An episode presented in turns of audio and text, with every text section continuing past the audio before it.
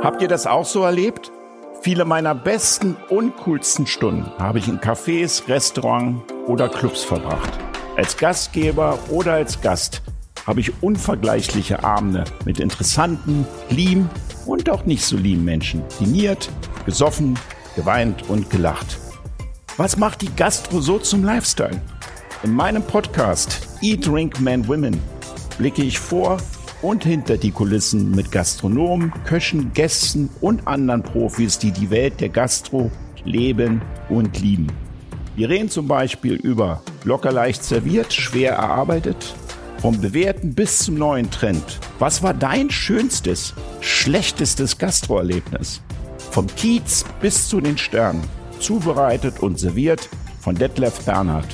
In diesem Sinne, es ist angerichtet. Hallo, liebe Hörer. Willkommen im Podcast bei Eat, Drink, Men, Women. Heute hängt mal der Himmel wieder voller Sterne.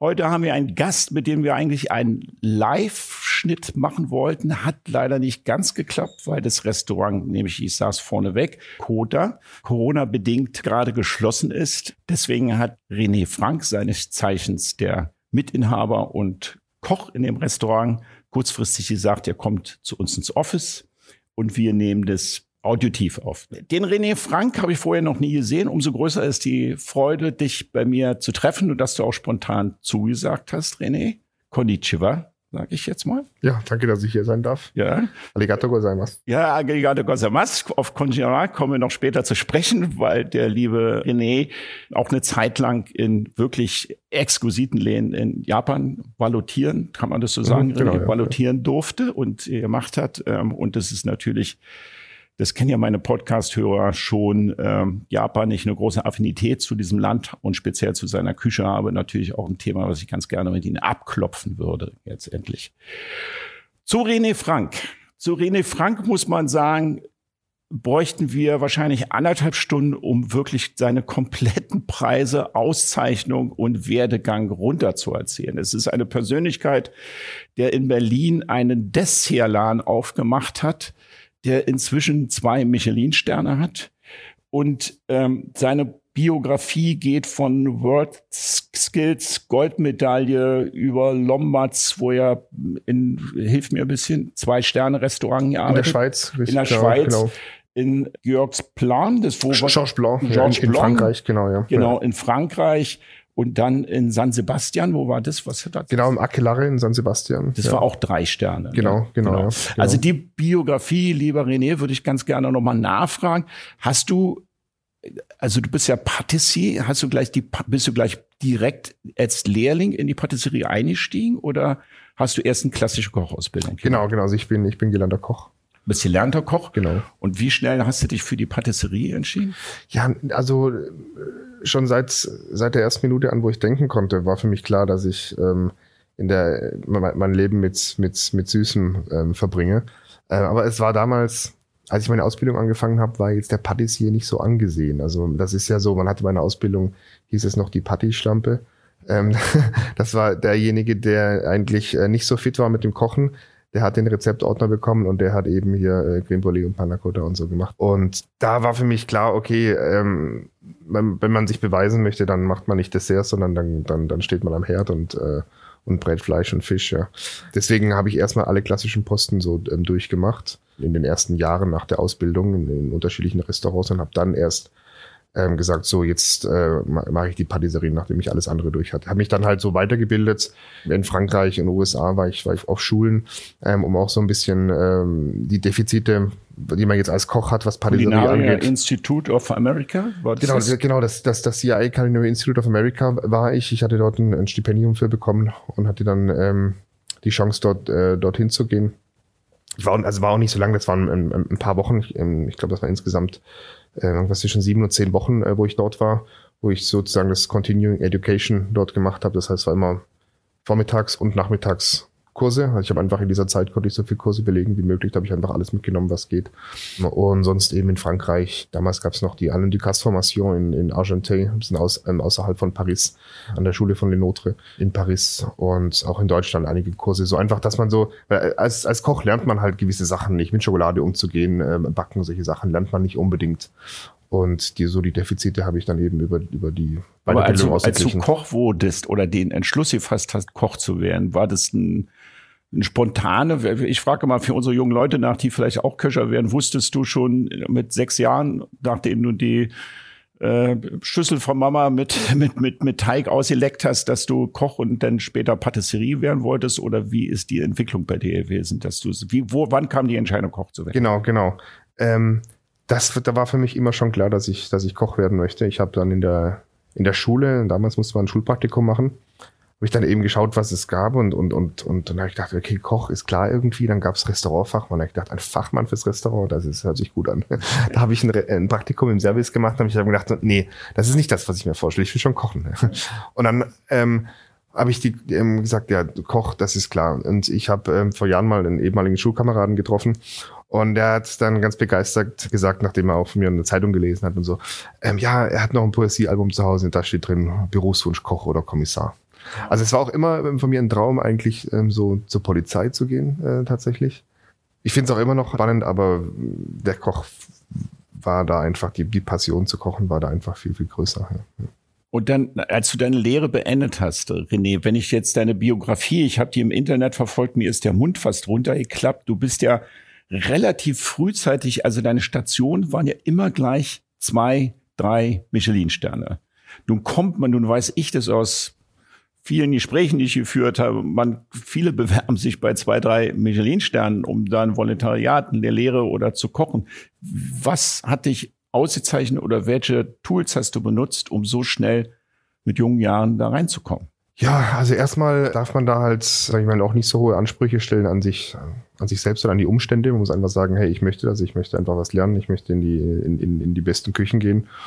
Und ähm, ich meine, heute sind die Bedingungen ja in den Restaurants ja viel besser. Früher war das ja das war komplett egal, was, was es an Personalessen gab. Es war komplett egal, wo man übernachtet hat. Es war komplett egal, wie viele Stunden man gearbeitet hat. Es war komplett egal, was man dafür bekommt. So Hauptsache, man ist in einem namhaften Restaurant.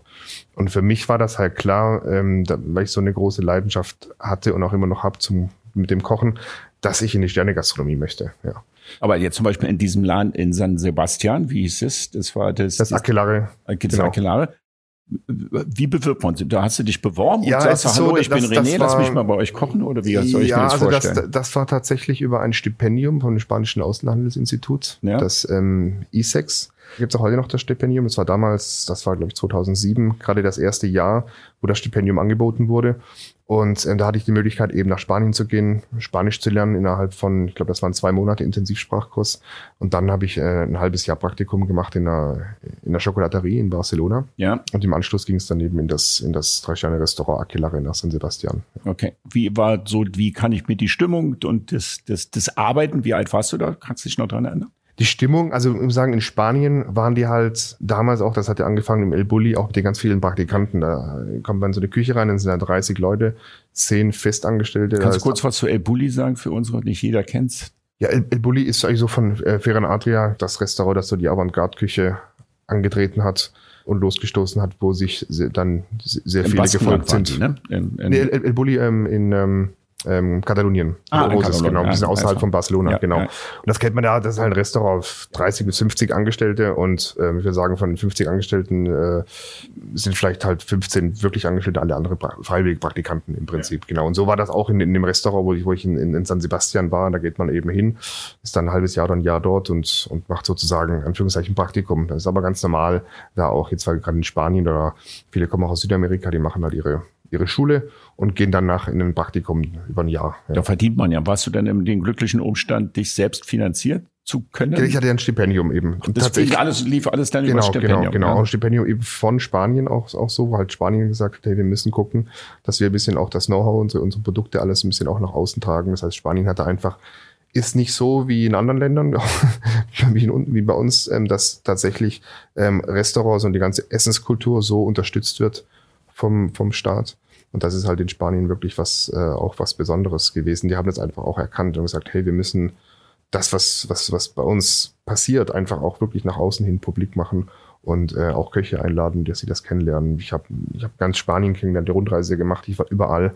Das, das ging alles von diesem Stipendium aus. Ich hab, wir haben äh, ähm, Schweine geschlachtet in Extremadura, ein Iberico-Schwein. Wir waren ähm, mit dem Boot und haben äh, Muscheln gesammelt ähm, in Galicia. Hört sich gut ähm, an. Und ja, Wahnsinn. alles gemacht. Also alles, was ähm, Olivenanbau ähm, ähm, Anbau angeschaut und äh, wie Oliven hergestellt wird, Weinanbau, alles genau.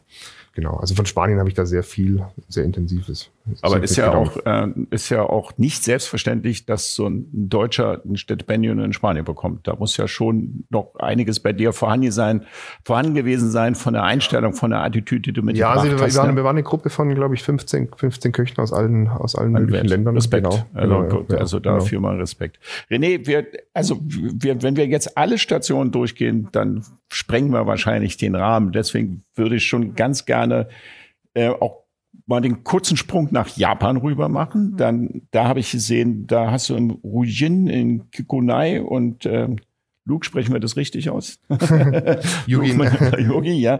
Ähm, äh, ihr arbeitet und das waren ja auch Drei-Sterne-Restaurants. Und ich weiß aber einfach, dass die Küche in Japan doch eine komplett also da herrscht eine ganz andere Stimmung als in der mhm, europäischen mhm. Küche. Kannst du da ein bisschen von erzählen? Ja, also das, also das war so, ich, ich, ich war in Frankreich im, im äh, Restaurant Blanc, auch, auch ein Drei-Sterne-Restaurant so. Blanc ist einer der, der, der großen Franzosen seit 1984 drei Sterne. Ist jetzt der, der, der letzte große, der, der so lange drei Sterne hat. Und da gab's, hatten wir immer japanische Praktikanten und hat eine bei mir auf dem Posten gearbeitet und ähm, die hat mich da ein bisschen unterstützt, Bewerbungen zu schreiben nach Japan. Ich habe immer gesagt, Michelin kam raus 2008 Tokio und dann habe ich gesagt, ich muss nach Japan. Ähm, und Ach, der Michelin, für mich mal interessant, der Michelin ja. ist erst seit 2008 in Japan. Genau, genau. Vorher ja. gab es den gar nicht. In nee, genau, da auch nur Tokio. Damals ah, nur Tokio, genau. Okay. Und das war halt eine Möglichkeit mit Michelin so, jetzt gibt's einfach sage ich mal, eine Orientierung. Also sonst, wenn man noch nicht vorher in Japan war, weiß man ja nicht, ähm, woran man sich orientieren soll. Jetzt gibt es eine Orientierung für, sage ich mal, ich will jetzt nicht sagen, dass das gibt auch andere sehr, sehr gute Restaurants, die vielleicht nicht ausgezeichnet sind, aber auf jeden Fall sehr gute Restaurants hinter einem Michelin drin. Und so habe ich ähm, die Restaurants eben angeschrieben, alles komplett übersetzen lassen, meine ganzen Unterlagen, alles und einfach äh, hingeschickt. Und dann hatte ich ähm, zwei Kontakte, eben das äh, Yugin, das ja. hatte damals noch zwei Sterne die haben jetzt seit außer einem Jahr drei Sterne. Und das Kikonoi in, ähm, Kikonoi, in, genau. in, in, in, in Kyoto, genau, auch ein, ein Drei-Sterne-Restaurant. Wunderschöne den, Stadt übrigens. Ne? Genau, ja. Ich genau, habe ja, sie lieb, Kyoto. Genau. ich habe leider nicht so viel davon gesehen, weil ähm, in Japan sind die Arbeitszeiten als Koch noch, noch, noch wesentlich länger, wie das bei uns früher war. Auf jeden Fall bin ich dann dahin und habe dann dort noch die Kontakte noch, noch aufgefrischt, die ich halt auch vorher hatte, wo ich mich aber nicht, nicht verständigen konnte. Das heißt, ich war dann zusätzlich noch im ähm, Sushi Kanesaka, damals ein Zwei-Sterne-Sushi-Restaurant, ähm, ein Tempura Kondo, auch ein Zwei-Sterne Tempura-Restaurant, super spannend. Und ja, also insgesamt in fünf, fünf verschiedenen Restaurants. In der Zeit da, davor einen, einen Intensivsprachkurs Japanisch ähm, gemacht. Das wäre mal eine zweite Frage. Hast du dich wirklich genau. Japanisch mit denen unterhalten? Ja, es ist also ich muss sagen, ich also habe du hast mittlerweile ein Jahr Japanisch gelernt und du hast dich in der Küche genau, verständigen genau, konntest. Genau, genau. Also ich frage mich auch noch, wie ich das damals alles gemacht habe. Ich, habe auch Respekt, in Frankreich habe ich, da habe ich zwei Monate in die Sprachkurs vorher gemacht, in, in, in, in Spanien auch und eben habe ich gesagt, Japan, ich muss auch erstmal die Sprache lernen, weil für mich gehört das einfach auch als, als respektvoller Umgang dazu, dass man, dass man die Sprache lernt. Jetzt ist es halt so heutzutage so, man geht irgendwo in Land und, und erwartet, dass alle Englisch sprechen. Das hat damals in Frankreich nicht funktioniert, in Spanien genauso nicht und Noch in Japan schon in gar, Japan nicht. Genau. gar nicht. Genau. Ja. genau. Deswegen, dass das habe ich glaube ich wollte einfach auch dazugehören. Dann ist tatsächlich auch so, das habe ich natürlich auch gemerkt, als wir vorher auch mal versucht haben, so ein bisschen E-Mails zu schreiben in den Restaurants spricht niemand Englisch. Ja, da gibt es manchmal jemanden im Service oder so, oder vielleicht mal jemand in der Küche, der irgendwie ein Englisch spricht, aber sonst eigentlich niemand. Also der Chef schon gar nicht und den sonst die Küche in der Küche auch nicht. Deswegen war für mich klar, ich muss äh, Japanisch lernen, habe dann eben einen zwei Monate Intensivsprachkurs gemacht, das war wirklich sehr intensiv. Aber das wenn man motiviert ist, also ich habe in der, in der Schule war ich früher halt wirklich komplett faul und da habe ich halt nicht gedacht, also und nicht geglaubt, warum ich irgendwie eine Sprache lernen soll. Aber später merkt man das dann, dass man das halt einfach eine Wahnsinnsbereicherung ist, wenn man, wenn man andere Sprachen kann. Ne? Ja, aber ein halbes Jahr Japanisch zu lernen. Ja, also zwei Monate, zwei Monate, zwei, genau. Zwei Monate. Also zwei Monate Intensivkurs, genau. Was man halt lernt, ist, man lernt halt eben bisschen so die, die, die, ähm, so, so 50 Kanjis habe ich gelernt, dann Hiragana, Katagana, so dass man ein bisschen was lesen kann und dann eben Smalltalk. Aber doch dieser Smalltalk so in der Küche, also man, man lernt einfach in zwei Monaten intensiv lernt man, dass man sich ein bisschen verständigen kann, ähm, hallo, wie geht's, ähm, wo ist der Supermarkt ähm, und dass man ähm, Speisen, Getränke bestellen kann, dass man sich über solche Sachen unterhalten kann und vor allen Dingen auch in der Küche, dass man sich darüber unterhalten kann, ob jetzt irgendwas in feine Streifen geschnitten wird oder ob jetzt sowas geschnitten wird oder wie die unterschiedlichen Messer heißen. Ähm, ähm, einfach, dass man diese ganzen, die ganzen Bestellablauf und die ganze Kommunikation in der Küche mitbekommt. Und man, man ähm, tritt natürlich in Japan offene Tür ein, wenn man sich bemüht, ihre Sprache zu sprechen. Genau, also, absolut, also es geht absolut, emotional genau. viel, viel einfacher, Genau, genau. wenn man sagt, man kommt da hin und spricht Genau, einzelne genau, Worte und genau, bemüht sich stark. Genau. Dann, dann, es ist dann, eben das Besondere in Japan war und das, das weiß ich einfach heute, noch sehr zu schätzen ist, ich wurde dort wirklich behandelt wie der, wie, wie, wie ein Gast überall. Klar war ich, war ich, also in Deutschland ist so, wenn man irgendwo in Deutschland ein Praktikum macht oder in Europa, das ist man der Knecht. So. Und ähm, in Japan wurde, ich wirklich behandelt wie der, wie der König und wie der, wie der, wie der Gast. Na, natürlich wussten auch viele, also so Restaurants wie das, wie das Sushi-Restaurant oder Tempura, die, die haben vorher noch nie irgendwie einen, einen, einen, einen, Ausländer oder sowas bei sich in der Küche stehen gehabt. Die wussten gar nicht, wie sie mit mir umgehen sollen. Aber überall wurde man halt wirklich sehr geschätzt und, und sehr respektvoll behandelt. Das ähm, ist ja, sage ich mal, auch bei in der japanischen Kultur auch so, auch so üblich. Ja. Natürlich wurde auch gewisse Sachen erwartet. Also gerade im Sushi-Restaurant habe ich jeden Morgen um, von 8 bis, bis, bis 12, 13 Uhr komplett erstmal den Boden geputzt, auf allen Vieren, von der die Treppe runtergeputzt, alles den Reis mit den Fingernägeln vom Boden gekratzt und alles nur mit einem, mit einem feuchten Lappen, also nicht mit, mit Reinigungsmittel oder Schrubber, sondern wie auf Zen, allen Vieren. Zen Genau. Ja, genau, genau, ja. ja. Und halt, es müsste mehrmals am Tag die Wände feucht abgewischt werden und sowas. Das ist halt so der Japanese Spirit. Es geht ja auch darum, dass man das lernt. Ja. Und eben, die wollten natürlich auch sehen, ob ich, ob ich da alles mitmache. So. Und nicht, ob man sich irgendwie zu fein und sagt, nee, ich will jetzt nur die tollen Sachen machen und ich bin jetzt zu Darf fein. ich hier mal einhaken? Ich, ich, ich, sowieso, ich frage dich sowieso gleich, René, was so der Unterschied, weil mich interessiert das brennt zwischen einer japanischen drei, zwei Sterne Küche ist und einer europäischen zwei, drei Sterne Küche. Aber was du gerade gesagt hast, das Thema Attitüde, Einstellung, offene Knien, Reis aufsammeln etc. und so weiter. Wie hast, wie hast du das im Nachhinein empfunden? War das für dich eher Ausbeutung oder war das für dich, ich überspitze es jetzt mal, wirklich eine, eine Lehre und eine Struktur zu erlernen, die zum Beispiel unseren jungen Leuten manchmal aus ethischen, politisch Korrektness irgendwie fehlt? Oder braucht man das heute Ja. nicht so eine, es ist ja schon Ja. streng gewesen jetzt. Ne? Ja, genau, genau. Also ich muss sagen, damals war ich irgendwas um äh, Anfang 20 und da habe ich auch, da hat mir jetzt auch tatsächlich nichts ausgemacht. Also ähm, ich ja, also ich, ich würde sagen, ich würde es auf keinen, ich könnte es jetzt auf keinen Fall mehr machen. Ich würde es auch nicht nochmal machen wollen. Ich, ich, ich würde es auch nicht.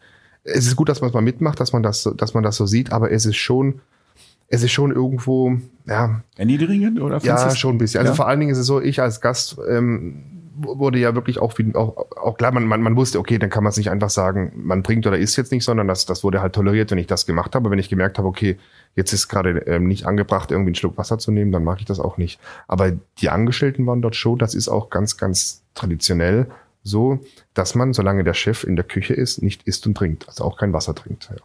Und das, es wurde immer gewartet, bis der Chef aus der Küche ist nach dem Mittagsservice und dann wurde Personalessen gekocht und dann durfte man auch trinken, dann durfte man alles machen. Aber ähm, das war nicht in allen Küchen so, aber gerade in, in, in, in zwei sehr klassischen war das so, dass man einfach nicht, äh, nicht getrunken hat, wenn der Chef da ist. Also der Personenkult um die, um die Hierarchien der, der, Genau. Ja, der ja. Wichtigkeit der Ja. Menschen in der Küche ist uns Europäern, Deutschen komplett fremd eigentlich. Ja, ne? also manche Sachen muss ich auch sagen, okay, das ist vielleicht ein bisschen too much, aber vor allen Dingen der respektvolle Umgang in der Küche, das ist halt schon besonders. Es ist da halt fast so ein bisschen fast zu respektvoll auch so, aber es, es ist halt schon ein ganz, ganz anderer Umgang in der Küche. Aber es hat natürlich sehr, sehr viel Zeit investiert in Sachen, wo man denkt, okay, das kann man jetzt auch einfacher machen. Aber es geht halt einfach immer um, um, um Respekt.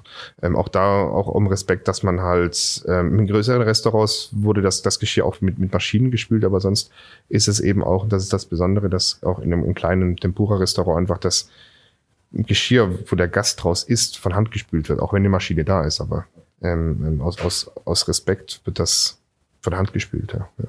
Das, wenn du jetzt so den, den wesentlichen Unterschied zwischen der japanischen Küche, also mal angefangen von der Sauberkeit, ich bin ähm, öfters mal, habe den Möglichkeit gehabt, auch in der japanischen Küche mal zu schauen. Ähm, und dann sagt die mir, die existieren schon 15 Jahre und die Küche sah aus, als wenn sie gerade neu eingerichtet Mhm, wurde. mhm. Also die, die Sauberkeit und die Ordnung und dieses System hat mich immer fasziniert. Mhm, ich bin ja, jetzt ja. auch nicht der Typ, der das bei dem so zu Hause aussieht, muss ich ehrlich gestehen, aber ich fand es faszinierend, weil, wie gesagt, die Einstellung, wie da gearbeitet und, ge und gekocht wird, schon ziemlich Mhm. beeindruckend. Und was mir persönlich auch ein bisschen aus der Ferne aufgefallen ist, dass die Liebe zum Produkt und der Respekt zu dem Produkt auch doch mal ein anderer war, als den ich hier streckenweise ja, festgestellt ja, habe. Ne? Also das war auch, ich bin eben auch mitgegangen, gerade wo, ich, wo wir in Tokio waren, hatte ich, als ich im Sushi-Restaurant bei Kanesaka war, hatte ich ein, ein, ein, ein Zimmer in dem, in dem Stuffhaus, wir haben direkt am Fischmarkt war das Stuffhaus, das Sushi-Restaurant in, in Ginza. Ähm, habt ihr das, der Sushi-Restaurant, ich glaube, ich habe sogar schon mal irgendwie auf Netflix oder so eine Serie gesehen, diese, ja zwei Sterne gehabt, ne? Dieses Sushi. War das direkt am Fischmarkt dran? Ne? Nee, nee, nee. Also es gibt ja viele, die sehen alle sehr ähnlich auch ja, aus. Ja, genau. ja. Nee, ja. aber ich, ich glaube nicht, dass er, also er hat mittlerweile, glaube ich, auch nur noch einen Stern, weil er so, weil er ein bisschen expandiert hat und ihm sich auch gedacht hat, okay, ähm, wir brauchen ein paar mehr Restaurants. Ähm, aber er hatte auch die Möglichkeit, eben an den Fischmarkt ähm, mitzugehen, da auch die Auktion mitzubekommen von dem frischen Thunfisch, also nicht von dem gefrorenen, sondern von dem, von dem frischen Thunfisch, was, was nochmal äh, noch mal ganz andere Attraktion ist und da auch einfach mitbekommen, wie er selber äh, an, an die Stände gegangen ist, die Fische ausgesucht hat, dann aber nicht mitgenommen hat, nur ausgesucht und das wurde dann hinterher geliefert, ja. Und das macht er jeden Morgen. Und dann davor, ich weiß nicht, ob dann danach auch nochmal, aber davor ist er immer an, ähm, in so einen kleinen Schrein gegangen, so einen Tempel, hat er erstmal gebetet und hat auch erklärt, dass er das macht, einfach um, um, um Danke zu sagen und sich entschuldigt, dass man jetzt hier die, die Tiere, als die getötet wurden, für ihn. Also ich finde es, ich finde es gut. Absolut, absolut. Ja. Eben der, der Umgang ebenso mit dem Produkt, die Wertschätzung. Klar, das ist natürlich was, was, was ganz an, was ganz anderes. Das, das gibt's bei uns nicht, nicht so. Genau. Und vor allen Dingen dort wird ja, sage ich mal, eine Erdbeere, ein Apfel genauso gewürdigt wie, ein, wie, wie Fisch oder Fleisch. Und das ist eben auch jetzt gerade bei uns, das ist was, wo wir Klingt als auch so ein bisschen aus der, ich will es nochmal so ein bisschen ergänzen, es gibt ja mal so eine Religion, die den Buddhismus in Japan mhm. und die eigentlich die Religion, die in Japan praktiziert ist, ist der Shintoismus und der ist ja und die ist ja so praktisch eine Naturreligion, ne? Mhm. die mhm. das die Natur besonders wertschätzen und dann aus dem Zen noch kommt. Vielleicht kommt es auch ein bisschen daher wahrscheinlich. Noch. Genau, ja, ja, ja. Ich, ich, ich, ich, ich finde das mal gut, wenn wenn bei uns auch so, sag ich mal, so Produkte wie Erdbeeren schön ausgesucht kommen würden, nicht alles in eine Kiste geworfen oder auch Äpfel oder so. Das ist eben bei uns wird alles, was irgendwie äh, Früchte und Obst ist, wird immer alles irgendwie in Kisten geworfen und dann hier. Man geht ja davon aus, wird eh immer Marmelade draus gekocht. Aber ja. der Konsument in Japan weiß es dann auch zu schätzen. Genau, ja klar. Also genau, das ist ja, ja immer ja. ein, ein, ein, genau. ein Wechselspiel zwischen Konsumenten mhm. und die, die es herstellen und praktizieren. Mhm. Was würdest du sagen? Hast du es Essenz so aus aus dieser japanischen, wie, wie lange war es, ein halbes Jahr? Was? Genau, genau. Ein halbes Jahr. Das hat sich angefühlt wie, ähm, wie anderthalb Jahre, genau. es war wirklich wahnsinnig intensiv, ja. ja ähm, okay. Aber irgendwie noch ein halbes Jahr, ja. ja. Was hast du für eine, für eine Essenz mitgenommen für dich selber? Was würdest du sagen? Also auf jeden Fall ähm, so die, die, die Reduktion auf, auf das Wesentliche und so auch ein bisschen das, was, was mit auch der, den Stil so im Coda geprägt hat, ist, es geht nicht um, um beim Essen nicht um Masse, sondern es geht einfach um, um, um Klasse und um Finesse und um Komplexität und nicht darum, dass man am Anfang schon, wenn man irgendwo ins Restaurant kommt, schon einen großen Brotkorb hat und man sich erstmal satt isst und dann muss man hinterher trotzdem noch komplett betrunken und mit einem riesen vollen Bauch aus dem Restaurant gehen. Ja, ja. Also ich mache das da trotzdem auch mal gerne, also beides, voller Bauch und betrunken aus dem Restaurant zu gehen. Ja. Aber das ist eigentlich, das will man ja nicht immer. Ja. Und ähm, in, in, in Japan hört man ja eher auch vorher auf zu trinken oder vor allen Dingen hört man vorher auf zu essen, bevor man komplett satt ist. Was ja auch. Aber nicht be bevor man komplett betrunken ist. Da habe ich andere Erfahrungen genau, gemacht. Ja. Genau, genau, ja. genau. Und, und vor allen Dingen, was das Besondere ist, und das war für mich eben auch ein Grund, dahin zu gehen, ist das Umami. Ja. Als ich ähm, zu ins Kiko neu bin, zu ähm, Murata, äh, hat er mich gefragt, so, do you know Umami? Und für mich war es so, ja klar, deswegen, deswegen bin ich so hier. Und für die ist das halt so, die, die, die, also ist ja tatsächlich auch so, sag ich mal, in Europa beschäftigt man sich, oder damals, das ist ja jetzt auch 50 Jahre her, ähm, hat man sich nicht so mit Umami beschäftigt. Heute ist Umami ja, sag ich mal, in aller Munde. Ähm, trotzdem will ich behaupten, nicht, nicht jeder versteht wirklich, was, was Umami ist bei uns. Und bei den Japanern dreht sich alles um Umami. Ja. Ähm, Umami ist halt, sage ich mal, die Präsenz von Umami in, den, in, in dem Produkt und im Essen ist halt, sage ich mal, viel wichtiger als jetzt irgendwelche Quantitäten oder, oder, oder so. Ähm, und das ist eben auch das, das Besondere. Kannst du für halt uns um kurz nochmal die Philosophie von Umami beschreiben, René? Genau, also es gibt ja eben die fünf verschiedenen Geschmacksrichtungen.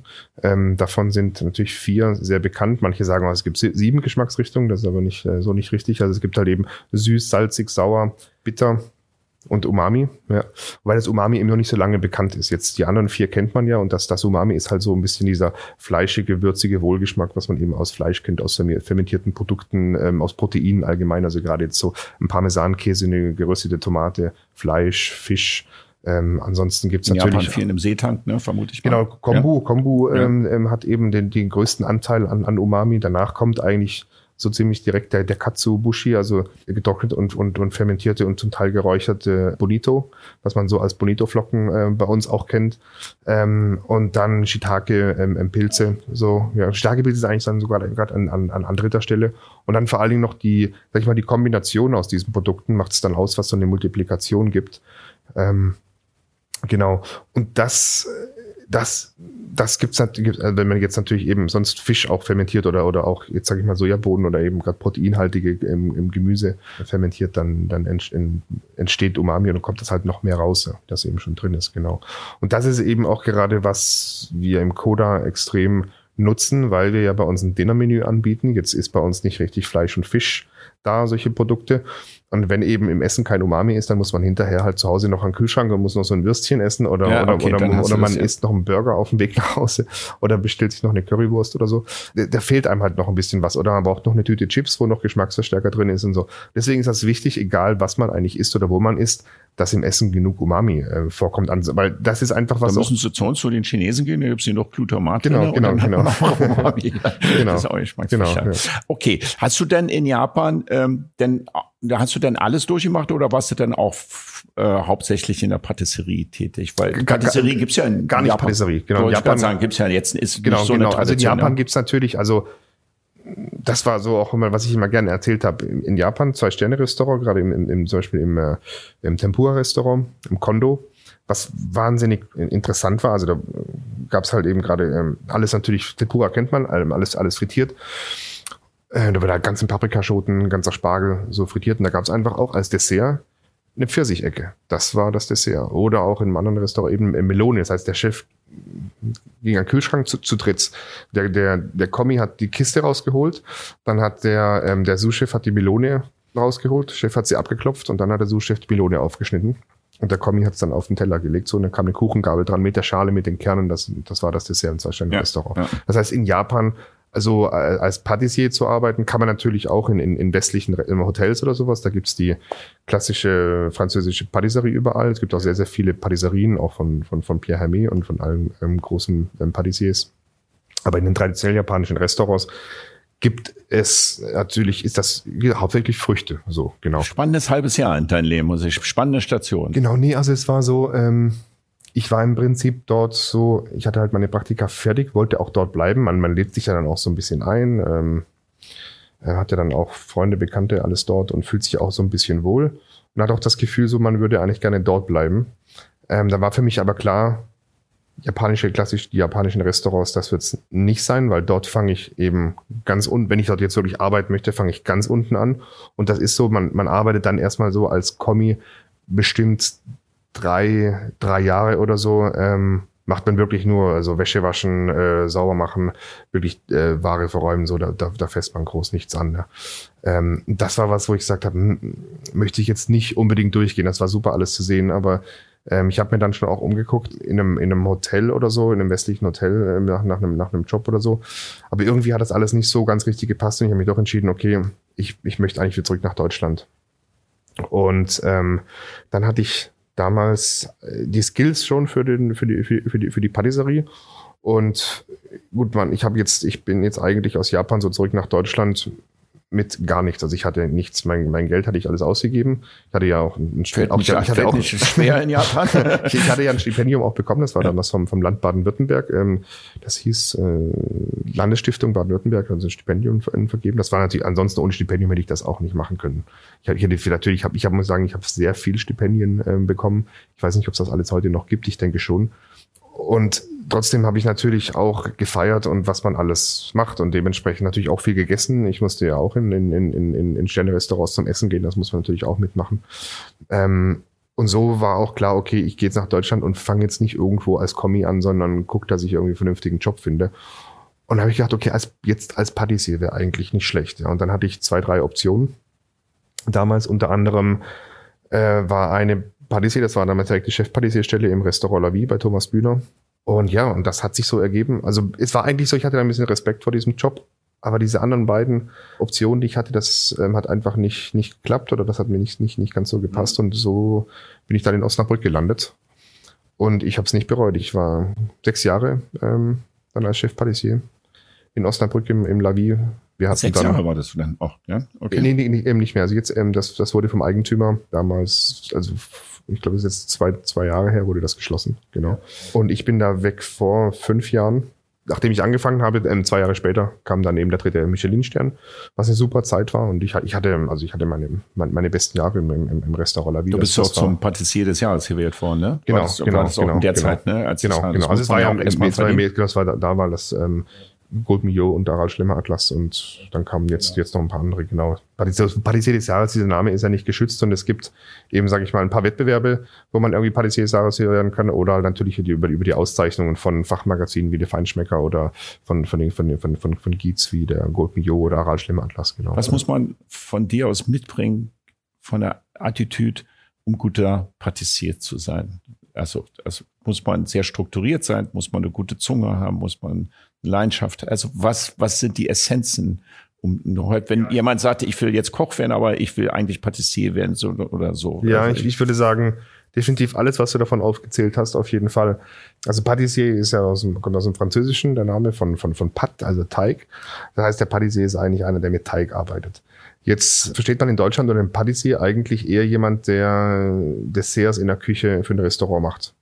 Das andere ist ja Konditor. Weil in, in, in Frankreich gibt es den Patissier, der ist im Restaurant, der ist ja auch in der Konditorei. Jetzt in Deutschland nennt man jetzt den Patissier in der Küche nicht unbedingt Konditor. Das war früher so der Küchenkonditor, aber das sagt man schon seit Jahren nicht mehr, dass das irgendwie Konditor ist, weil Konditor bei uns ja auch ein extra Ausbildungsberuf ist.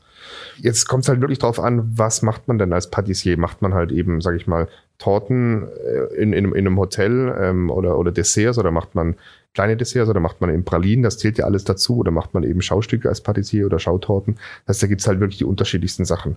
Grundsätzlich bin ich immer der Meinung, alles, was mit Lebensmitteln gemacht wird in der Patisserie, wenn es ums Kochen geht, sollte immer durch den Magen gehen. Das heißt, ich bin jetzt nicht unbedingt der große Fan von Schaustücken, äh, solche Sachen, weil da wird eben, sage ich mal, eine aufwendig produzierte Schokolade wird dann zur Schau gestellt und hinterher ist das ja eigentlich keiner also mehr. Viel für die Optik gemacht. Genau, so genau. Es, aber ja. es ist ja trotzdem, sage ich mal, ein Patissier, der sowas macht oder ein Patissier, der Schautorten macht, der muss da jetzt nicht viel von probieren. Tatsächlich, weil der hat halt sein Rezept und der überlegt sich jetzt nicht, ob da noch eine Prise Salz fehlt oder nicht, der macht halt sein Rezept. Ansonsten finde ich grundsätzlich immer, wenn es ums Essen geht, und es sollte bei Lebensmitteln ums Essen gehen und nicht um die Schau gehen, muss man natürlich, das Wichtigste ist genauso beim Koch, der Geschmack, dass man das probiert und dann, ähm, bevor das, bevor das nachher ein Gast bekommt und auch selber sagen kann, das schmeckt mir, jetzt gebe ich es dem Gast, genau. Okay, und vom Geschmack ist es, äh, wie viel ist da, ich sage mal, bringt man von Natur aus mit und wie viel kann man sich das anlernen? Das hast du beim Koch genauso, aber ich finde es ja beim Patissier noch extremer, also aus meiner Erfahrung, dass man, also diese, diese, dieses Feingefühl der Zunge, dass man, es finde ich noch wirklich viel extremer als beim normalen Kochen. Also wie, wie viel hast du dir antrainiert und über und wie viel hast du mitgebracht? Ja, also es ist so, man kann natürlich jetzt ein, ein, ein guter Koch zu sein und, sage ich mal, keinen guten Geschmackssinn zu haben, ist sehr schwierig. Ja, ist sehr schwierig. Als, als, als Patissier ja.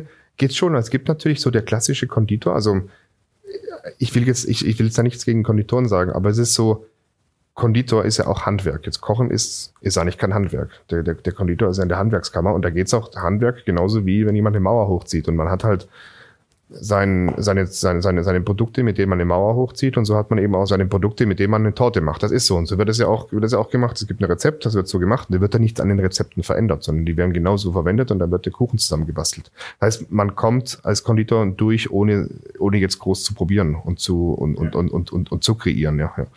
Aber wenn man jetzt, sage ich mal, wirklich Desserts für ein Restaurant macht und, und arbeitet auch kreativ, muss man natürlich sehr, sehr viel probieren. Und vor allen Dingen, wenn man kreativ arbeitet. Es gibt immer eine, eine optische Kreativität. Wenn man jetzt eine Schautorte macht, kann man auch sagen, das ist sehr kreativ. Ja, ich meine ja, jetzt eine genau, Geschmackskreativität. Genau. Aber da ist natürlich sehr, sehr wichtig, dass man, dass man diese, dass man seine eigenen Kreationen probiert, beziehungsweise im Kopf sich irgendwas überlegt, was man, was man miteinander kombinieren möchte und dann, dann daraus ein, ein Dessert macht. Das heißt, das ist auf jeden Fall sehr, sehr wichtig.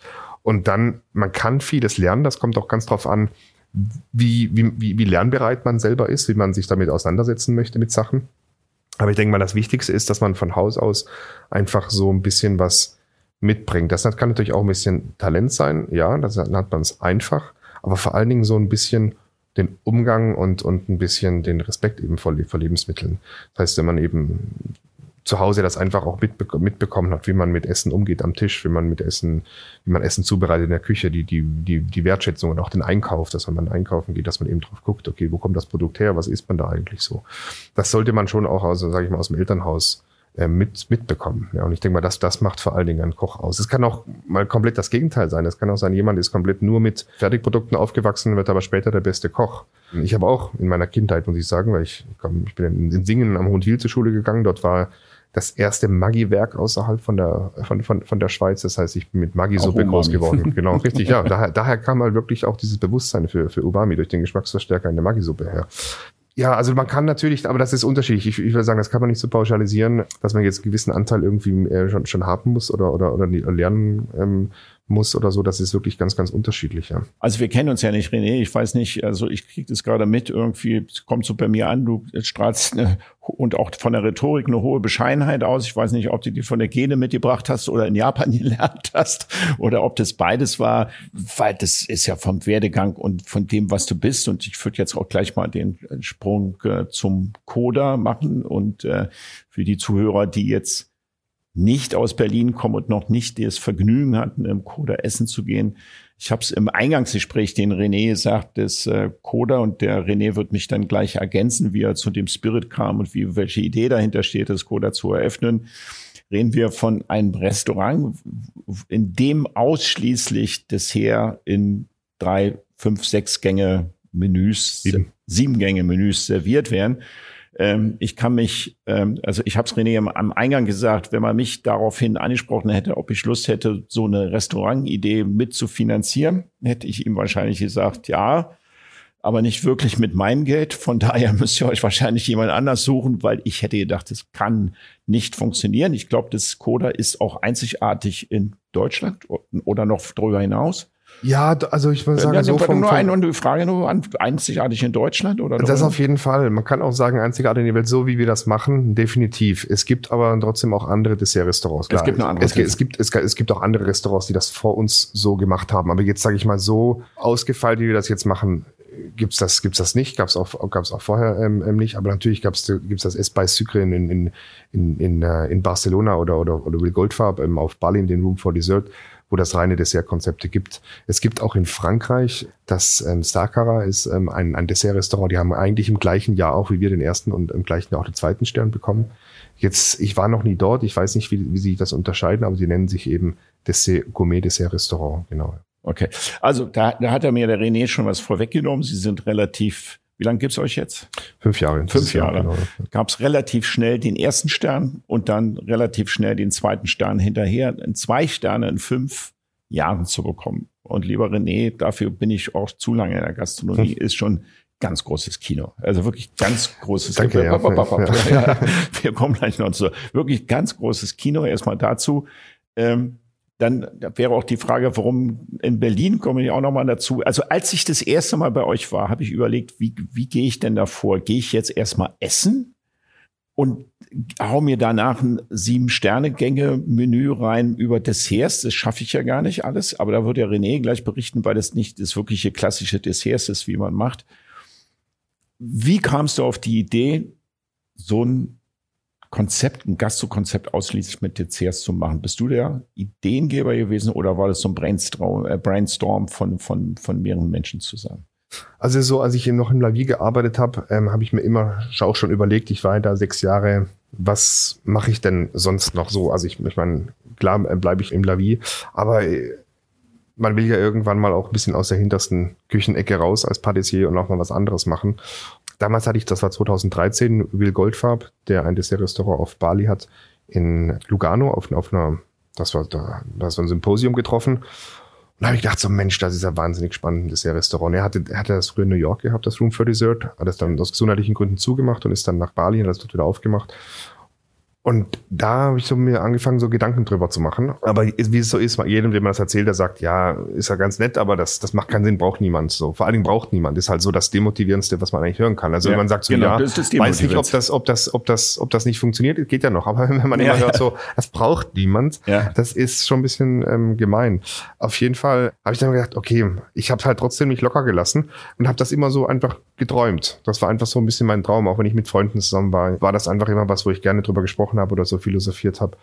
Und ähm, dann habe ich eben durch einen Zufall einen Freund von mir und ein, ähm, der Geschäftspartner von, von, von Oliver ähm, haben sich zufällig an, einem, an, einer, an so einem Start-up-Tag in, in, in Berlin getroffen, wo das irgendwie zum Gespräch kam, dass ähm, Oliver äh, Bischof, mein jetziger Geschäftspartner, gerne ein Dessert-Konzept machen ne? möchte. Genau, genau, ja, genau. Und so sind wir irgendwie ähm, über dieses Gespräch in Kontakt gekommen, also über, über meinen Freund ähm, Christian und Olivers Geschäftspartner. Und dann haben wir uns irgendwie getroffen und haben gesagt, hey, wir haben beide Bock, ein Dessert-Konzept zu machen. Und ich habe eigentlich genau immer darauf gewartet, bis mal jemand sagt so, hey, das ist einfach cool, so, das fehlt, das muss man machen, ja. Und so war Olli. Und das Gute war halt, dass, dass Olli nie irgendwie gesagt hat, ja, eben, das ist Quatsch, das ist Quatsch, sondern immer sehr, sehr offen war zu allem. Ja. ja. Und im, im Lavi habe ich schon so ein bisschen versucht, Drinks und Desserts miteinander zu kombinieren. Das war so auch, auch die Idee, dass, dass man eigentlich so ein bisschen Sachen von Cocktails ins Dessert anfließen lässt und so Techniken, Zutaten vom Dessert in die Drinks einfließen lässt. Und wir haben ja, wir wollten anfangs starten mit einem komplett ganz einfachen Casual-Konzept, was wir auch gemacht haben. Das war auch anfangs komplett extrem casual. Sind wir auch jetzt noch, aber man konnte anfangs halt eine Speise bestellen, äh, einen Drink dazu, so, und das war halt super casual. Man konnte auch nur ein Bier trinken oder nur einen Cocktail. Äh, wir haben halt schnell gemerkt, dass die Nachfrage da ist für mehr. Und so haben wir uns einfach ständig weiterentwickelt. Das heißt, wenn man eben vor vier Jahren mal im Coda war oder vor drei oder vor zwei Jahren, ist es immer anders, weil wir uns ständig weiterentwickeln.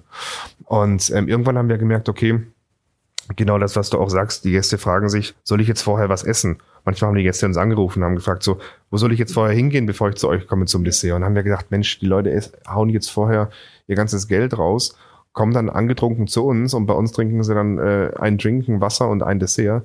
Dann haben wir gedacht, nee, wir müssen das als Dinnerkonzept machen. Und dann haben wir gesagt, okay, ähm, es gibt jetzt einfach um, äh, damals waren es glaube ich noch fünf oder sechs Gänge, um 19 Uhr gibt es einmal ein großes Menü, das ist ein Dinnermenü, aber ausschließlich aus Desserts mit ein paar kom ähm, herzhaften Komponenten drin. Das hat auch funktioniert, aber man musste sich halt ständig rechtfertigen. Die Gäste haben sich so ein bisschen reingebogelt, haben dann erst am Tisch, wenn sie am Tisch gesessen sind, gesagt, ja, wir wollen aber nur ein Dessert. Dann konnte man sie auch nicht mehr rausschmeißen. Oder, was, was ich niemals gedacht hätte, dass das jemand macht, es kam ein Sechsertisch, haben zu sechs gebucht. Wir hatten damals auch ähm, noch so ähm, halt auch schon ein Buchungssystem, dann zahlt man noch pro Person. Dann sitzen die am Tisch und sagen so, wir bestellen einmal das Sechsgang-Menü und jeder bekommt einen Teller, einen Gang. Okay. Und dann lassen die es der Reihe rumgehen, damit jeder alles probieren kann. Das heißt, man hat halt an einem Sechsertisch ein Menü verkauft so. Und ähm, okay, wir waren, wir sind ja auch in Neukölln und da haben wir uns auch nicht getraut, das irgendwie zu sagen, nee, das geht einfach nicht so. Da haben wir aber gesagt, okay, man, wir brauchen einfach, was das Ganze lösen würde, wäre ein Michelin-Stern. Und ich meine, ich habe ja, das Ganze lösen Ja, ist so. Das war, das war eigentlich auch nicht ja, schlecht. Ja. Und das, das, das wollten wir vorher ja eigentlich nie. Also für mich war klar, mit, mit von Sternen habe ich erstmal genug. Das habe ich alles gesehen. Aber für mich war klar, okay, ich habe eigentlich nur in, in, in Sterne-Restaurants gearbeitet. Ich weiß, worauf es ankommt. Und das war mitten im Jahr, wo wir das äh, uns die, die, die Entscheidung getroffen haben. Und dann anderthalb Jahre später kam der erste Stern. Das war dann 2019. Ja. Und damit hat sich natürlich alles alles geändert. Es war einfach dann, es war einfach viel leichter dann nachher. Also die Gäste war klar, die Gäste kommen und die essen volles Menü. Es hat keiner mehr darauf bestanden, irgendwie ein, zwei oder drei Gänge zu essen, sondern es war klar, jeder kommt und er, er nimmt das, was es gibt und das ist ein Menü. Ja. Und dann gab es aber noch die Option um 22 Uhr, dass man eben da ähm, à la carte bestellen konnte. Das haben wir dann aber, als der zweite Stern gekommen ist, dann auch gesagt, okay, wir machen jetzt kein à la carte mehr. Oh, jetzt haben wir vor dem zweiten Stern schon uns dafür entschieden, ja.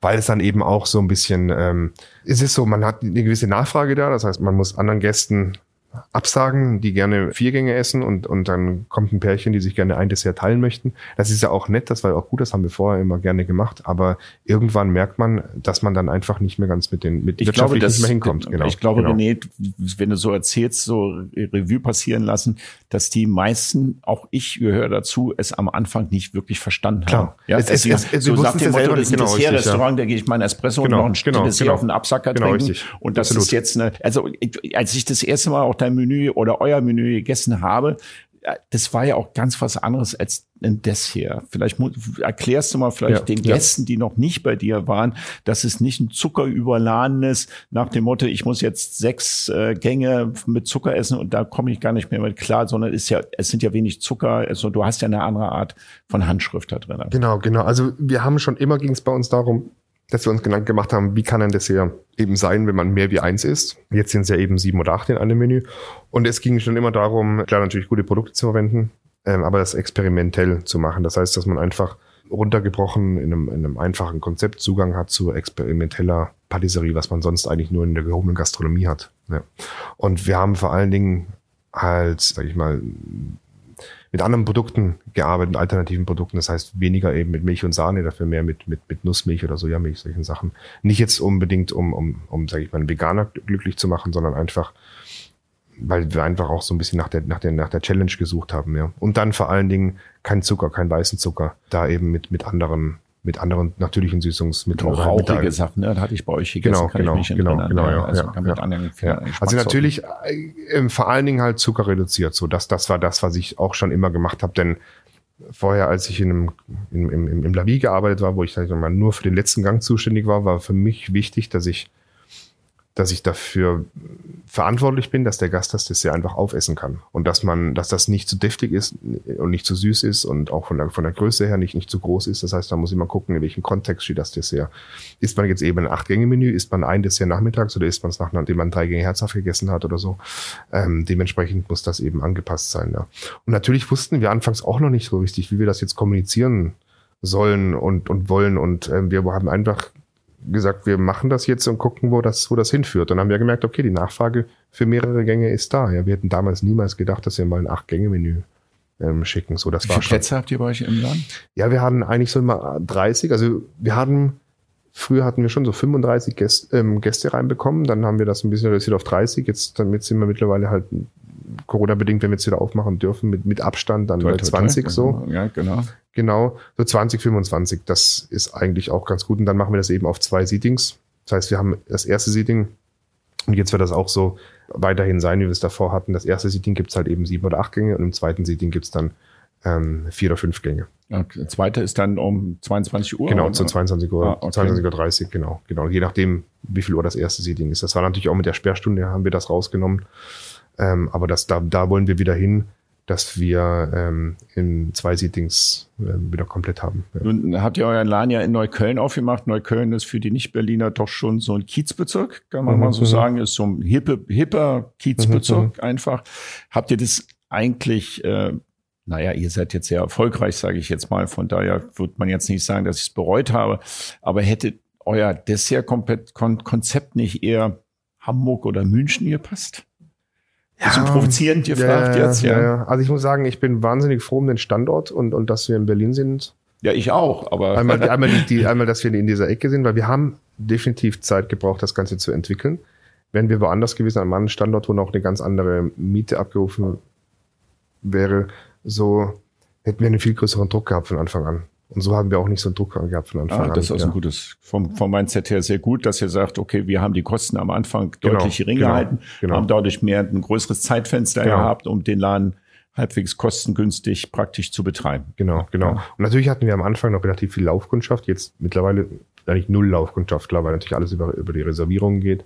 Wie, wie ähm, lange muss man jetzt aktuell, wenn Corona vorbei ist, dann vorreservieren? Ja, es hat sich natürlich wahnsinnig viel verändert durch den zweiten Stern jetzt, aber das war ja gerade zwei Wochen und dann war der erste Lockdown. Ja, also ja, wir hatten, ja. Der, Ach, der, ja, wir hatten den zweiten Stern von ihm bekommen, zwei Wochen danach. Das war, das war ja so, also als der zweite Stern kam, waren wir sofort überrannt und das war schon nochmal noch eine, eine Schippe drauf, wie, wie, wie nach dem ersten Stern, ja. Aber ist jetzt nicht so, dass wir jetzt ein halbes Jahr vorher, aus, vorher, vorher ausgebucht sind, weil es ist schon so, wenn man jetzt die Wahl hat, okay, ich gehe jetzt nach Berlin und ich gehe jetzt essen und ähm, gehe ich jetzt äh, Fleisch oder Dessert essen, dann entscheidet man oder entscheiden sich viele noch für die Fleisch, für das Restaurant, wo Fleisch serviert wird, anstatt das, wo es rein ja. Desserts gibt. Ja, genau. Okay das, das ist eben so, ja. Deswegen ist nicht so, dass, dass wir jetzt so einen Run haben, ähm, dass, dass wir schon ein, ein, ein halbes Jahr im Voraus ausgebucht sind, aber das kann, das kann noch kommen. Das wird kommen, da bin ich genau. ziemlich sicher, René. Ich kann mir natürlich vorstellen, Champagner flossen strömen wahrscheinlich nach dem zweiten Stern. Ich weiß trotzdem, es gibt viele Köche, die sagen, ja, aktuell es ist nicht mehr so, ich bin so ein bisschen on, on vogue, es ist nicht mehr so wichtig, Sterne zu haben oder nicht Sterne zu haben. Trotzdem, weil sich viele Gastronomen, die gerade in der Küche alles geben und mit Leidenschaft arbeiten, ist es immer schon noch eine große Auszeichnung. Inwieweit kann das für euch oder dich, frage ich jetzt mal persönlich, belastend sein? Erhöht es den Druck irgendwie oder spürst du keinen größeren Druck, ja. weil du jetzt ein also was ist der Druck höher als die Freude oder was, wie ich meine, das mhm. ist ja das auch nicht immer. Für mich war das in dem Moment natürlich, der erste, der erste Stern war eine, war eine wahnsinnige Euphorie, der zweite Stern war so, da habe ich mich gefreut, aber das war so schon, wie so ein großer Sack, der erstmal auf mich drauf fällt. Kann ich, kann ich, Ja. danke Ja. für die Ehrlichkeit. Ja, ja, nee, das ist, Genau. das, das gehört Also nicht, dazu. nicht, ja, nicht, nicht, weil ich jetzt so gedacht habe, oh Gott, ähm, ähm, ich habe irgendwie Angst davor, auch den zu verlieren, sondern ich wusste, okay, wir, wir können das, wir können das auch verteidigen alles. Aber die, die, man hat ja dann schon so eine Last. Vor allen Dingen, ich will mir halt selber auch, auch gerecht werden und ähm, ich will ja selber auch, auch das Gefühl haben, dass wenn die Gäste kommen, dass ich zu 100 Prozent auch der Meinung bin, dass das zwei Sterne sind. Wir waren, sage ich mal, sind immer noch sehr, sehr casual, aber davor waren wir halt auch noch, sehr, auch noch, ex, noch extrem casual. Das heißt, ähm, wenn man um 22 Uhr gekommen ist, ist man halt reingekommen, hat vielleicht, wenn man wollte, den Aperitif getrunken, hat man vier Gänge gegessen und ist wieder gegangen.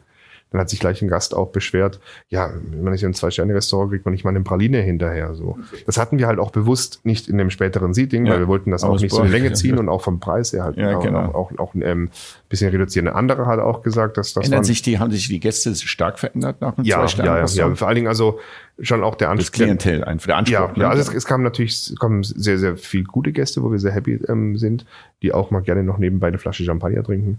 Ähm, es kommen natürlich auch Gäste, die mal, die sagen, so, jetzt habe ich die Chance, mal mir das leisten zu können, in, in ein Zwei-Sterne-Restaurant reinzugehen. Jetzt sage ich denen auch gleich noch meine Meinung. Ähm, es hat auch ein Gast ähm, ähm, gesagt, so, mit dieser Toilette so hätte, hätte ich euch niemals zwei Sterne gegeben. Ja. ist das Ähm, Berlin-spezifisch, sag mal, oder ist das deutsch-spezifisch? Mm, Das war ein Franzose tatsächlich. Ah, okay, ja, genau, deswegen, ja. genau. Aber also der Franzose, der Deutsch, der Deutsch gesprochen hat. Ähm, kann ich verstehen. So kann ich verstehen, dass das jemand sagt. Es kommt halt darauf an, um was es, um was es geht. Und, und es geht nicht darum, dass, dass wir auch weiße Tischtücher haben und dass ähm, das alles auf Hochglanz poliert Ja, ist. Anne So. Anke hat mir letztens gesagt, der in meinem Podcast gewesen ist, der Michelin zeichnet eigentlich ausschließlich das aus, was auf dem Teller liegt. So hat er es gesagt. Ich habe ihn nämlich gefragt und nicht, ob da eine Tischserviette aus Papier oder aus, aus Stoff ist. Deswegen haben in Hongkong auch Imbisse streckenweise Sterne. Also Ja. von daher zum Thema, mit der Toilette hätte ich dir keinen Sterne gegeben. Also das könnte ja, ja, aber es, es gehört schon Rolle- auch so ein bisschen alles mit, mit dazu. Klar kann man, kann man irgendwo auch in einer, ähm, unter einer Brücke ein Restaurant haben oder, oder auch gar keine Toilette ähm, haben oder sowas. Das geht natürlich auch. Aber es kommt vor allen Dingen halt auf das gesamte, klar kommt es auf das Essen drauf an, aber auf das Erlebnis vor allen Dingen. Ja. Und das Sehr Erlebnis ist, gehört eben auch, auch damit dazu. Selbst auch wenn jetzt, wenn diese Papierserviette halt einfach perfekt äh, ins Ambiente reinpasst, ist es auch okay. Aber wenn halt, wenn die Papierserviette halt nicht reinpasst, dann ist es halt nicht okay. So. Ja, ja. Ähm, und ich, ich würde sagen, bei uns, unsere Toilette ist super. Ähm, klar, das ist jetzt keine getrennte für, für, für, für Herren und Damen, weil das einfach der Platz nicht hergibt. Aber die passt da rein, deswegen spricht auch nichts dagegen. Jetzt gut, kann mich ja, kann mir, kann ich, kann ich auch akzeptieren, dass das jemandem nicht passt oder sowas, aber man muss auch sehen, wenn man jetzt ähm, unseren Menüpreis, vor allen Dingen bisher, wir werden das jetzt wahrscheinlich auch ein kleines bisschen an, ähm, anheben oder anpassen müssen. Dafür bekommt man aber auch mehr geboten. Wenn man einfach den, den Preis vergleicht, der muss ja einfach auch gucken, wenn man jetzt in, in, in Paris in ein zwei oder drei Sterne Restaurant rein, ähm, reingeht, was man da für einen Preis bezahlt und was man woanders jetzt auch in Berlin für einen Deswegen war Preis die bezahlt. Frage so. nach der Gegend, ob ihr es bereut habt, nach Klar, Berlin oder so. München oder Ja, Hamburg ja, zu gehen. ja. Das war der Hintergrund, das war der Hintergedanke dabei. Ja. Ja, aber da ist ja auch, ähm, klar, dann, dann zahlt man andere Preise und dann kann man auch eine andere Toilette äh, erwarten, genau. Und ähm, für uns ist halt wichtig, ich, ähm, wir wollen kein Konzept machen, in, in Neukölln schon gar nicht, wo, wo der Abend jetzt hier 300 Euro kostet und, und unter 300 Euro geht's nicht, sondern deswegen haben wir auch diese zwei Konzepte und deswegen haben wir auch, wenn man halt um 19 Uhr kommt, dann muss man eben auch irgendwann den Tisch frei machen, weil der, weil der nächste dann kommt, weil man bezahlt halt für, für den Platz und für das Menü eben keine 300 Euro oder so, dass man den ganzen Abend sitzen kann. Deswegen haben wir jetzt aufgeteilt, den Umsatz, den wir halt mit einem Platz machen müssen, haben wir halt auf zwei Seatings verteilt. Was ja auch schön ist, sage ich mal. Da, da kommen wir dem, dem Gast. Für uns ist das wahnsinnig viel Stress. Für uns wird das weniger Stress sein. Wir würden einfach sagen, wir machen jetzt mit einem Sitzplatz, mit einem Menü im ersten Seating eben 300 oder 350 Euro Umsatz. Dann brauchen wir kein zweites Seating. Ähm, dann hat der Gast eben länger Zeit zum Sitzen, bezahlt aber auch wesentlich mehr. Bei uns ist wichtig, dass das Konzept zugänglich ist und dass das nicht an Klientel vorbehalten ist, dass einfach sich das auch locker leisten kann. Ja, hab ich verstanden, oder? zu Ja, genau. Ich meine, es ist trotzdem noch, immer noch, ähm, sage ich mal, viel Geld. Das ist einfach so, weil einfach ein Aufwand ähm, betrieben wird. Es ist eben auch so, wenn man, wenn man, sage ich mal, in ein großes Möbelkaufhaus geht und sich einen Schrank vom Band ähm, mitnimmt, ist der auch günstiger. Und wenn man halt einen Schrank vom, vom Fachmann möchte, der handgezimmert ist, dann kostet er eben auch mehr. Muss auch nicht kann sich auch nur derjenige leisten, der, der, der, das, der das Geld dafür übrig hat. Genau. René, ich weiß, Berlin hat sich in den letzten zehn Jahren echt deutlich verändert in der Gastronomie. Ich, ich bin geborener Berliner. Ich kann da wirklich äh, das auch aus den letzten 20 Jahren rückblickend beurteilen. Aber ein Dessert-Konzept zu machen, war für mich irgendwie, ich hab, bin ja mit Oliver, habe ich ja öfters gesprochen, ich fand das wahnsinnig und äh, ich habe wirklich Chapeau Klack viel Respekt gehabt vor dem Hut und vor der Idee, das umzusetzen und wie ihr das bis dato macht und ja so erfolgreich umsetzt, wie du das gerade äh, beschreibst. Und das wird also das wird in Berlin, ich sage es jetzt hier so wie das ist, dir face to face, das wird in Berlin nicht nur ein erfolgreiches Zwei-Sterne-Restaurant, sondern es wird eine Touristenattraktion werden, was über die Stadt hinaus noch äh, äh, unsere Stadt noch berühmter macht und, und tragen wird. Davon bin ich ziemlich sicher. Ähm, immer, wie gesagt, ich will da nicht drauf eingehen, weil wir das jetzt auch schon so oft in anderen Podcast hatten, da muss man eine Serie machen, immer, wenn wir alle durchgeimpft sind und ähm, Corona besiegt haben. Was sind die nächsten Ziele? Wo geht die Reise hin für euch? Hast du da Pläne oder sagt er, nee, jetzt genießen wir erstmal die zwei Sterne und ähm, wollen es erstmal so ein paar Jahre durchziehen und dann durchatmen und dann weitermachen oder gibt es schon neue Ideen? Also erstmal ist so oberste Priorität ist, dass alles auf sicheren Beinen steht. Ja. Dass wir natürlich wirtschaftlich äh, jetzt gut dastehen, auch nach Corona. Bisher ist alles im, im, im grünen Bereich das ist so, sage ich mal, sehr wichtig, dass, dass die Mitarbeiter sich, sich, sich, wohlfühlen, dass die Mitarbeiter gut bezahlt sind und, sage ich mal, ähm, vernünftige, vernünftige Arbeitszeiten haben, dass die Mitarbeiter auch gut verpflegt sind, weil das ist so für mich das Wichtigste, so dass damit einfach, einfach jeder, der mit dem Coder was zu tun hat, sei es jetzt Gast oder Mitarbeiter, einfach happy damit ist und dass da keiner geknechtet oder ausgebeutet wird. Und da arbeiten wir, weil das wird erstmal, wenn wir jetzt dann eben ein halbes Jahr jetzt zu sind, das wird erstmal wie neu anfangen. Es sind auch nicht mehr alle Mitarbeiter ähm, jetzt dabei. Also es war nicht von uns aus. Zwei Mitarbeiter haben uns auch verlassen, die einfach ähm, sich umorientieren wollten. Ähm, aber es wird ein Neustart, also wie neu anfangen, genau. Und da ist erstmal die oberste Priorität, dass das alles gut funktioniert, dass wir uns gut aufstellen, dass wir schnell wie möglich auch ähm, wieder fünf Tage öffnen ähm, können. Und dann ähm, würde ich schon gerne noch so im Bereich von Schokolade ein bisschen mehr machen und im Bereich von, von Eis so ein bisschen mehr machen, aber jetzt kein kein zweites Coda irgendwo aufmachen. Okay, so. also das genau, ist erstmal genau, nicht geplant, genau, etc. Genau, und so weiter. René, wir haben bei uns in meinem Podcast immer wiederkehrende Fragen. Unter anderem eine Frage ist, äh, wenn du jetzt national, international, wird für dich ja aktuell, die verändern sich ja auch immer, Lieblingsrestaurant? Könntest du spontan Lieblingsrestaurant. Ja. Ähm, ja, also ich muss sagen, ich gehe wahnsinnig gerne nach Barcelona. Leider traurigerweise ähm, ist eines meiner Lieblingsrestaurants das Tickets von Albert Adria in Barcelona. Hat man jetzt vor, vor ein, zwei Wochen in der Presse gelesen, wird nicht wieder aufmachen. Ähm, da muss ich sagen, das war überhaupt seine Restaurants für mich, für mich immer eine große Inspirationsquelle einfach auch um ganz, ganz einfach auch immer Benchmark und, und für mich ist Albert Adria einfach auch der Trendsetter, auch damals im El Bulli schon gewesen, eben auch als Patissier und dann auch mit seinen Restaurants. Aber da würde ich wirklich sagen, das Tickets, weil das einfach, kann man auch ein bisschen so sagen, ist halt ein Tapas-Restaurant, wo nicht jeder als Tapas-Restaurant versteht. So wie wir ein Dessert-Restaurant sind, was nicht jeder als Dessert-Restaurant versteht. Genau, aber wir werden bestimmt wieder neue Konzepte von, von Albert Adria sehen, da bin ich schon gespannt drauf. Ja, okay, habe ich verstanden. Das werden wir dann auch unten verlinken sozusagen. Dann vielleicht aus dem Bereich Dienstleistung, wenn du selber essen gehst, gastronomisch, No-Go, wo du sagst, pass mal auf, da stehe ich auf und gehe oder wenn mir sowas passiert, dann geht bei mir die Hutschnur hoch oder bist du eher der Gast, der genießt oder aufsteht, sich nie beschwert oder sagst du auch Kritik, wenn sie an Ja, nee, ist. Ich, ich muss sagen, wenn ich irgendwo essen gehe, ich, ich sag keine Kritik. Früher habe ich das, also ich, ich war früher in der Ausbildung, ähm, war ich mal, das war glaube ich sogar das erste oder zweite Mal, als ich am Sterne-Restaurant war, habe ich mal den Küchen, da war ich noch gerade in, in, der Ausbildung oder aus der Ausbildung raus oder in, in der Ausbildung, da habe ich den, den, das war damals das Hotel Sieber, ähm, am, am ähm, in, in, in Konstanz am, am Bodensee, da habe ich den Küchenchef den Tisch geholt und habe gesagt, die Stoffleber schmeckt bitter. So, das habe ich früher immer gerne gemacht, ähm, sobald mir irgendwas nicht gepasst hat, das gesagt. Ähm, heute gar nicht mehr. Ich denke mir natürlich ähm, meinen Teil, aber ich, ich denke mir, ich bin nicht dafür verantwortlich, den Mitarbeitern zu sagen, was sie, was, was sie tun sollen. Wenn mich jemand fragt, dann kann ich dann, dann sage ich gerne was dazu. Ja. Aber ich finde es halt das Schlimmste für mich ist, wenn ich irgendwo in der Gastronomie sitze, egal was für ein Restaurant das ist, und man wird einfach nicht bedient. Das heißt, man muss sich wirklich umdrehen und muss irgendwie gucken, dass man, dass jetzt jemand kommt oder jemand, wenn genau, wenn jemand im Stress ist oder, oder, oder sowas, dann verstehe ich das auch. Aber ich, ich finde das Wahnsinn. Also, weil man, man lässt sich ja drauf ein und man setzt sich da hin und man, man, man, man denkt ja auch, man möchte ja bedient werden und dass man sich dann nachher selber irgendwie drum kümmern muss, jetzt irgendwie was zu holen oder was zu fragen oder, oder so.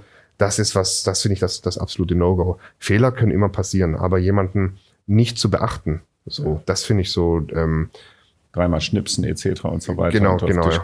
genau. Ich finde genau. zum Beispiel besonders schwierig auch nicht zu beachten, wenn man ein Restaurant sagt und man wartet länger, weil wirklich viel los ist. Man hat dann zufällig Hunger und fragt, wie lange dauert's denn? Und dann kommt es kommt gleich. Hm, und gleich hm, ist dann hm. immer so eine Zeitspanne zwischen fünf Minuten und eine halbe Stunde. Ja, ja. Das kann ich, wenn ich, weil ich, wenn ich Hunger bin, dann Hunger habe, dann kann ich auch sickig werden. Wir hatten letztens den Willi Andraschko, der, wie gesagt, der den Kaffee gemacht hat, und der, der hat ähnlich geantwortet wie du. Ich, ich kritisiere nicht, weil ich das unhöflich und respektlos finde, so als Wiener. Und ich würde dann halt nicht mehr in das Restaurant gehen. Habe ich auch so hingenommen. Wobei ich es halt auch schon gut finde.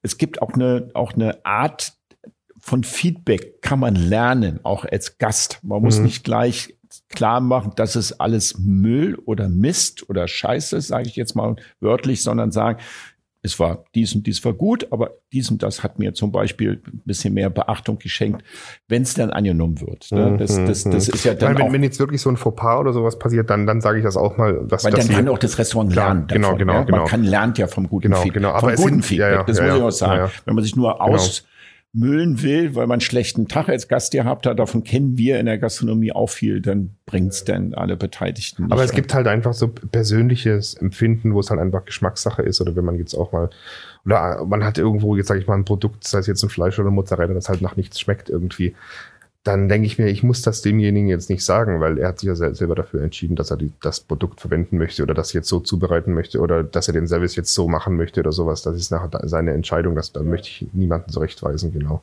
Aber gerade oft, man hat es halt leider, und ich muss so sagen, in, gerade in Berlin ist das halt auch, auch, auch der Fall, nicht nur in Berlin, in vielen anderen Städten auch, dass man einfach, es gibt sehr viel Personal, aber man steht halt einfach äh, irgendwo nur rum und und kümmert sich halt auch noch um Gast. Und ich bin dann eben auch so, ich, ich, ich gebe dann auch, auch kein Trinkgeld, weil ich finde, Trinkgeld muss man sich auch ähm, zum also, ähm, ähm, erarbeiten. Muss, genau, muss man sich auch, auch erarbeiten. Ist dann ein genau. Thema vom Service und wie delegiere ich den Service letztendlich. Ja, ja. René, wenn ich eins mitgenommen habe jetzt aus unserem Gespräch und für unseren Zuhörer, dann war das spontan emotional wenn du einen Traum hast, lebe deinen Traum. Auch wenn du dabei auf die Nase fällst. Ich habe jetzt gar nicht mitbekommen, Fails hast du ganz wenig gehabt. Scheinbar irgendwie bei dir läuft's wie einen roten Faden eigentlich ziemlich durch. Also ich habe jetzt nichts davon gehört. Ja, Großartig. ja. Es ist halt, sag ich mal, ich habe ich hab mich selber nie unter Druck gesetzt. Ich habe immer einfach nur das gemacht, was mir Spaß macht und habe alles auf mich zukommen lassen. Das ist so der immer, Das klingt so schlicht und einfach als ja, Rezept. Ich, ich wusste Mach immer, das, was dir Spaß macht, ja. Ich, also ich habe meine, meine, meine Tante, ähm, hat, hat, die hat mich sehr, sehr unterstützt. Äh, die hat damals in Südafrika gewohnt und ähm, so, ähm, hat mich sehr unterstützt, was, ähm, was, was meine Karriere auch angeht. Und hat immer gesagt, René, deine Zeit wird kommen. Ja.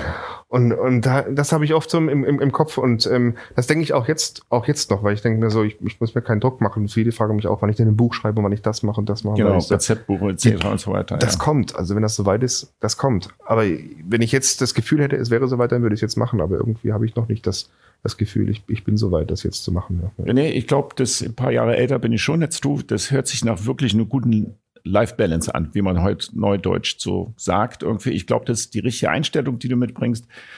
Liebes Hörer des Coda, ich kann es wirklich nur wärmsten empfehlen. Ich freue mich wie Bolle, wenn irgendwann jetzt Corona vorbei ist und ich bei euch mal wieder mit meinen Liebsten einkehren kann und äh, bei Champagner ein Dessert essen. Äh, dementsprechend bist du wirklich Danke, dass du geborener bist. Du wo? In Bangen im Allgäu. Im Allgäu, dass du den Sprung nach Berlin geschafft hast mit deiner Crew und hier mit dem Coda des Berlin deutlich bereicherst. Danke mhm. dir fürs ja. Gespräch, lieber Danke für die Einladung, ja. Und gefreut, ja.